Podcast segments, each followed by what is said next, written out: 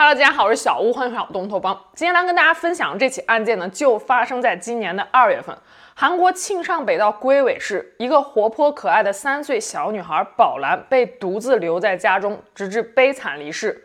正当所有人把矛头指向了小女孩的母亲时，事情却出现了惊人的反转。一件看似简单的案件背后，却隐藏着错综复杂的家庭伦理关系。小宝兰的离世究竟还会牵扯出怎样不可告人的秘密呢？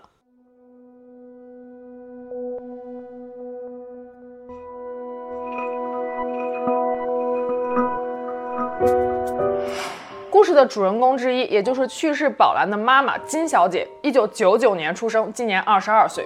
她在十八岁上大学的时候认识了同龄的洪某，很快两个人就相恋了。年轻人总是激情四射、热血沸腾。热恋之后没多久，金小姐就两次意外怀孕了。考虑到两个人的年龄和学业，金小姐两次都把孩子给流掉了。二零一七年中旬，金小姐第三次意外怀孕。这次她和洪某商量之后，决定把孩子给留下来。对于此事，金小姐的父母当然是非常反对的，尤其是金小姐的母亲石女士。石女士一九七三年出生，今年四十八岁。除了金小姐之外，还有一个大女儿，也就是金小姐的姐姐。石女士也是本案一个非常重要的人物，大家可以先记一下。石女士觉得大学期间就应该为自己将来的理想所奋斗，可是女儿金小姐却在这个时候决定要结婚生子，别人指指点点不说，对前途也是有很大影响的。不过父母的反对并没能改变金小姐和洪某这小两口的想法，他们还是迅速注册结婚，并在二零一八年三月三十日生了一个可爱的女婴，取名为洪宝兰。木已成舟，金小姐的父母就只能接受现实了。最重要的是，老两口看着这隔辈的外孙女是格外欢喜。由于没有稳定的收入，金小姐也没有钱去月子中心调养，她和洪某所居住的地方也是廉价的出租房。石女士心疼女儿和外孙女，就经常把金小姐母女接回家来照顾。就这样，在产后的一年期间，金小姐基本上是往返于娘家和自己与洪某的小家之间的。二零一九年三月，就在小宝兰一岁的时候，石女士不想看着女儿这般奔波，就在自家公寓的楼上给女儿、女婿和外孙女一家三口租下了一套房子。石女士和丈夫居住在公寓的二楼，金小姐一家居住在公寓的三楼。金小姐的丈夫洪某虽然说还没有找到稳定可靠的工作，但是他对老婆和女儿却是疼爱有加，尤其是女儿小宝兰，真可谓是捧在手里怕碎了，含在嘴里怕化了。按理说这日子应该是越过越好的，可就在二零一九年十二月的一天，洪某在家里面找蓝牙耳机，却无意中发现了很多验孕棒，而且显示的都是怀孕。结合老婆金小姐最近一段时间总是不见人影，夜不归宿，洪某有一种不好的预感涌上心头。但是他为了女儿小宝兰着想，一开始是想要装作什么都不知道的。可是渐渐的，洪某发现老婆金小姐开始光明正大的在自己的社交媒体上公布一些和其他男人一起出去旅游的照片，一起吃饭、一起喝酒的照片，仿佛就像是陷入了热恋的小女生，全然不顾她这个老公的存在。毫无疑问，金小姐出轨了。洪某终于没忍住，打电话给老婆，问她最近和谁在一起。没想到金小姐痛快的就承认了自己出轨的事实，并且希望洪某能够成全她，而且说到对方温柔体贴，最重要的是是在韩国的大企业上班，工资很高，能给她和宝兰更好的未来。洪某可以说是万念俱灰。他问金小姐说：“那他知道你有家庭，还有一个女儿吗？”金小姐说：“知道。”洪某这个时候又问，所以他是知道我的存在了。金小姐痛快地承认说，她骗对方，洪某早就已经抛下他们娘儿俩离家出走了。洪某深知覆水难收，而且自己的经济实力确实好像比不上别人。二零二零年四月，洪某和金小姐办理了离婚，一个人从丈母娘家楼上的出租屋搬了出去。洪某的打算是等自己的工作稳定一些，财务状况好一些之后，就把女儿给接过来。案件刚刚被爆出之后，一些媒体根据金小姐的一面之词，把洪某描述成了一个抛妻弃女、离家出走、不负责任的男人。可洪某却说这并非事实。离婚之后，他担心如果经常和前妻联系，会让女儿被新爸爸讨厌，担心女儿宝兰在新家的日子不好过。所以每一次只敢偷偷的看前妻在社交媒体上公布的女儿的照片，有时候实在是太想女儿了，就会到前妻金小姐家住所附近去溜达，希望能在街上偶遇，远远的看一眼女儿也是好的。和洪某离婚之后不到一个月，二零二零年五月初，金小姐就和现任的丈夫登记结婚了。现任丈夫的姓名并没有被媒体公开，我们就称他为 A 某好了。金小姐和 A 某匆匆结婚也是有原因的。还记得洪某之前在家里发现的验孕棒吗？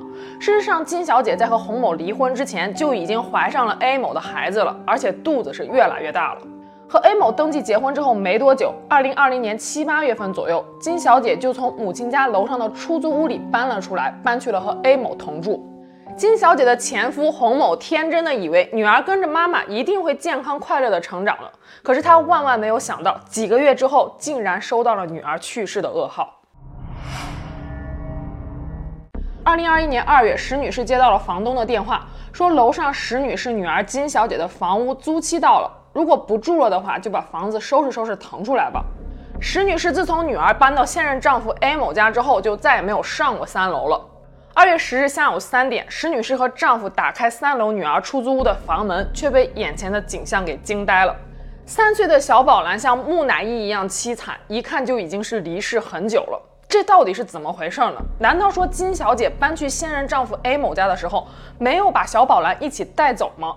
如果真的是这样的话，金小姐从八月份开始就再也没有交过水电费了。也就是说，小宝兰是在这个房间里断水、断电、断粮，被活活给饿死的。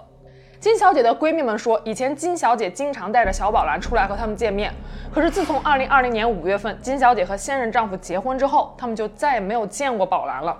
当朋友们问起金小姐说宝兰在干什么的时候，金小姐每一次的回答都非常的具体，比如说在吃饭，吃的是什么；在睡觉，睡觉的姿势四仰八叉的非常可爱之类的。正因为如此，朋友们也没有怀疑。二零二零年下半年，金小姐还跟闺蜜们说，刚刚给宝兰改了姓，改成了现任丈夫 A 某的姓，因为她觉得这样能让宝兰更加融入新的家庭，也有利于孩子的成长。可是案发之后，警方经过调查后发现，宝兰从来都没有改过姓，也就是说，金小姐一直在跟她的朋友们撒谎。另外，此案的一个最大疑点是，如果宝兰真的是被独自留在出租屋里面，直到被饿死的话，去世之前一定会哭喊求救的。韩国这种低楼层公寓的隔音效果是非常不好的，如果宝兰哭的话，邻居们肯定会知道。可是警方走访了周边所有的邻居，没有任何一个人听到孩子的哭声。住在楼下的外婆、外公也没有听到。一个三岁的孩子在无助、疼痛、饥饿，或者是父母不在身边感到害怕时，哭闹求救是一种本能。如果说宝兰一直是被关在房间里直到去世而没有求救的话，警方猜测只有一种可能性，那就是宝兰在母亲离开时已经非常虚弱，不会哭、不会闹，也不会求救了。法医所推测的宝兰去世的时间大约是二零二零年八月，当时正值韩国的梅雨季节，阴雨连绵，非常的潮湿。遗体被发现的时间是二零二一年二月，发现当时已经是严重腐坏了，检测不出来具体的死亡时间，更查不出来真正的死因。就在小宝兰离开这个人世的时候，二零二零年八月，金小姐的和现任丈夫 A 某的孩子出生了。那么金小姐为什么要扔下小宝兰而离开呢？警方理所应当的逮捕了金小姐。金小姐的说法是，扔下宝兰最主要的原因是经济上的困难。金小姐的闺蜜们对此却有不同的看法。金小姐之前经常和闺蜜们炫耀现任的老公有多么的有钱，给她零花钱都是一百多万韩币的。金小姐也跟前夫洪某说过，现任丈夫 A 某的工资很高，所以经济困难这个说法根本是站不住脚的。更大的一种可能性是，金小姐再婚之后觉得小宝兰就是个累赘，而且更担心现任丈夫会因为宝兰而嫌弃她，甚至是不要她，所以才狠心丢下小宝兰，独自搬去和现任丈夫同住的。也或者说，现任丈夫在案件被爆出之前根本就不知道小宝兰的存在。就在金小姐被大众骂得体无完肤的时候，事情出现了惊人的反转。警方为了进一步调查宝兰的死因，进行了 DNA 检测，可检测结果却显示，宝兰根本就不是金小姐的亲生女儿。根据基因的相似度，金小姐应该是宝兰的姐姐。警方进一步提取了金小姐家所有人的 DNA 样本，进行了对比，而结果让所有人都惊掉了下巴。宝兰的亲生母亲，也就是金小姐的亲生母亲石女士，这是怎么回事呢？洪某说到：“从金小姐怀孕到所有的产检、婴儿的 B 超等等，一直到孩子出生，她都在身边。如果去世的宝兰不是他们的亲生女儿，那么她和金小姐的女儿真正的宝兰又在哪里呢？”石女士的老公更是无法接受这个现实。他说，他和石女士居住在同一个屋檐下，睡在同一张床上，他根本就没有发现石女士怀孕。怀孕的女人，尤其是到了孕后期，身材一定是会发生变化的。石女士在家都是穿着短裤背心儿，也从来都没有夜不归宿过。石女士的老公说，他打死都不相信宝兰会是石女士的女儿，一定是 DNA 检测结果出错了。石女士这边也是矢口否认这个孩子就是她亲生的。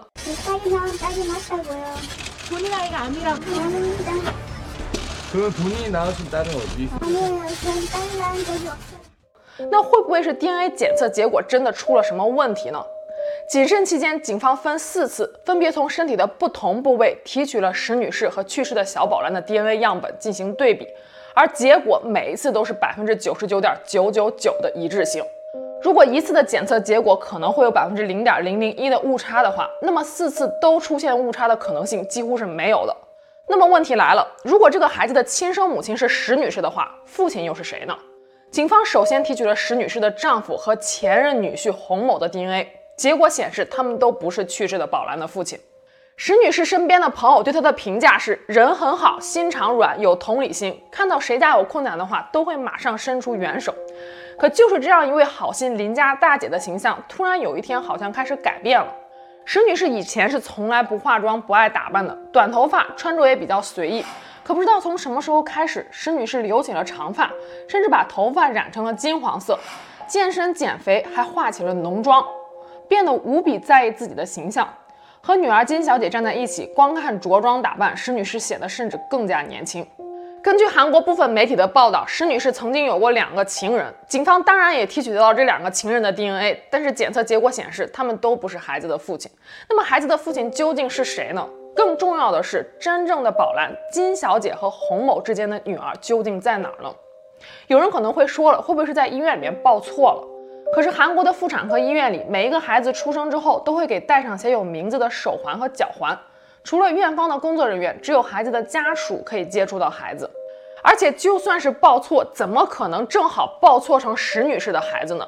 除非石女士在同一时期也在同一家医院生了孩子。可那家医院已经确认没有石女士的任何就诊记录。根据三月二十六日最新的报道，医院在宝兰出生之后采血进行了血型的检测，测出的血型是 A 型，而金小姐的血型是 B 型。目前警方确认洪某的血型是 AB 型，B 型和 AB 型之间是绝对生不出来 A 型血的孩子的，也就是说，孩子一定是在采血测血型之前就被调包了。因为妇产科医院并不提取孩子父亲的血型，所以当时也并没有发现异常。而警方目前认为，调换孩子最大的嫌疑人就是金小姐的母亲石女士。但是由于孩子被调换已经是两年前的事儿了，医院那个时候的监控录像早就已经被删除了，调查起来难度非常的大。但是金小姐的前夫洪某还是为警方提供了一些线索。他说，宝兰出生之后没多久，有一天他去看宝兰时，发现宝兰的塑料手环和脚环都断开了。当时他以为是宝兰活动时不小心被蹭掉了，也没有太在意。但是现在回想起来，实在是太可疑了。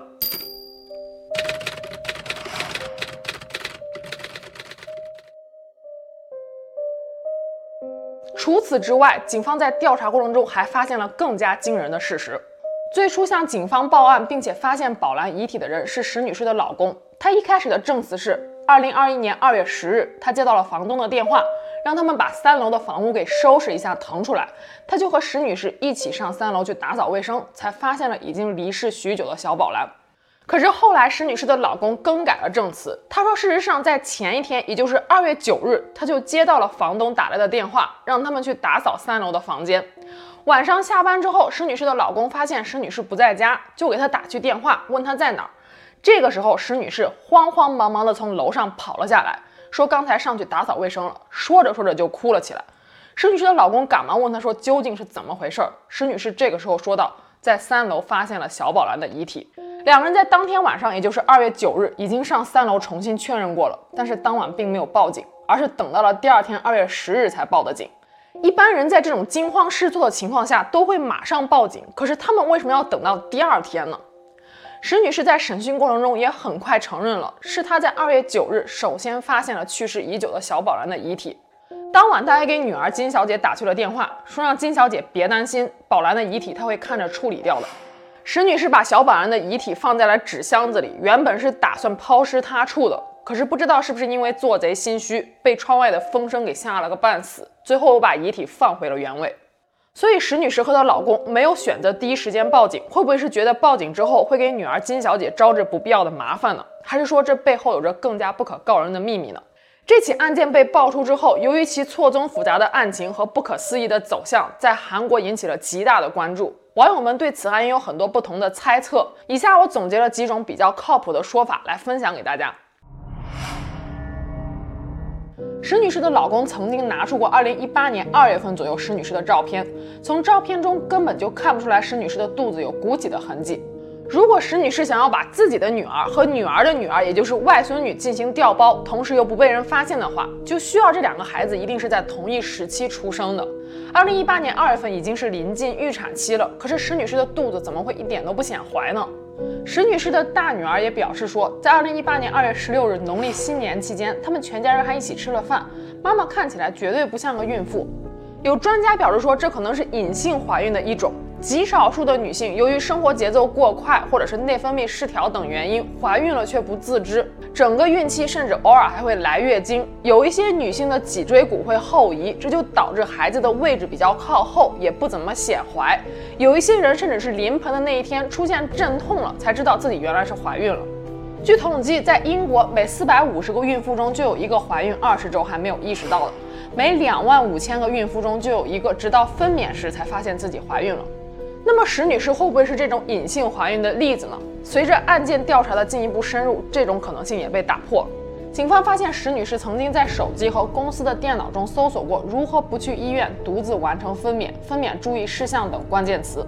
有人可能会说，石女士的女儿当时也怀孕了，会不会是因为关心女儿才去搜索这些内容的呢？可是都二十一世纪了，谁会选择不去医院在家生孩子呢？除非这个孩子的存在是不能被别人知道的。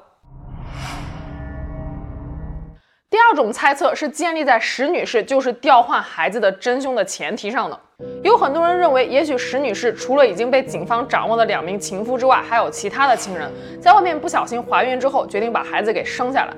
自私的她认为自己的小女儿要比女儿的女儿更加重要，所以就把两个孩子给调包了。但是独自完成分娩，先把自己的孩子偷偷藏起来，又趁所有人不注意潜入医院，把两个孩子进行调换。如此缜密的计划，一个人完成起来难度是非常大的。所以在这个过程中，很有可能石女士是有其他帮手的。那么这个帮手究竟是谁呢？这就引出来了第三种猜测，也是我认为目前为止可能性最大的一种猜测。我们仔细推敲一下石女士一家人的行为，其实会发现很多不合情理之处。石女士的老公和大女儿都表示说，根本就不知道石女士怀孕了。金小姐是在二零二零年八月份从父母所住的公寓搬走的，警方推测宝兰的死亡时间也是在八月份左右。从二零二零年八月到二零二一年二月，遗体被发现，中间间隔了六个月，期间有韩国人最注重的中秋节，那是阖家团圆的日子。金小姐还和现任丈夫生下了孩子，难道说这六个月期间，石女士夫妇都没有去看望过女儿金小姐吗？如果去了的话，他们不会奇怪为什么宝兰不在吗？如果没去的话，那他们这一家人的关系似乎并不像他们描述的那么和谐。会不会这一整个大家子都在说谎，目的是为了要隐藏和掩盖另外一个更加恐怖的真相呢？真正的宝兰金小姐和前夫洪某的女儿还在人世吗？如果在的话，找到这个失踪的孩子才是当务之急。